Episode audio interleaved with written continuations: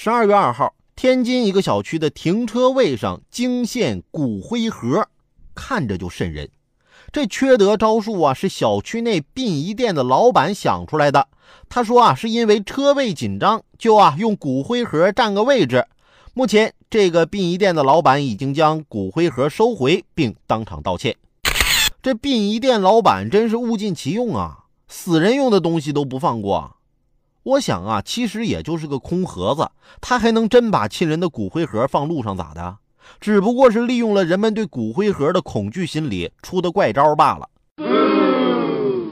但小区公共停车位它属于公共资源，归小区全体业主使用，岂容你随意圈占、化公为私啊？现在找个停车位多难呢？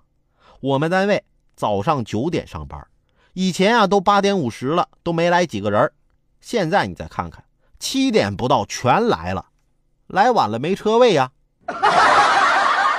好了，今天的午后加点料啊，咱也就先聊到这儿吧。我得赶紧回家抢车位去了。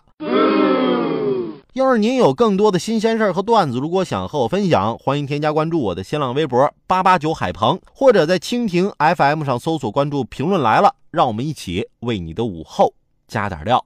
明天见。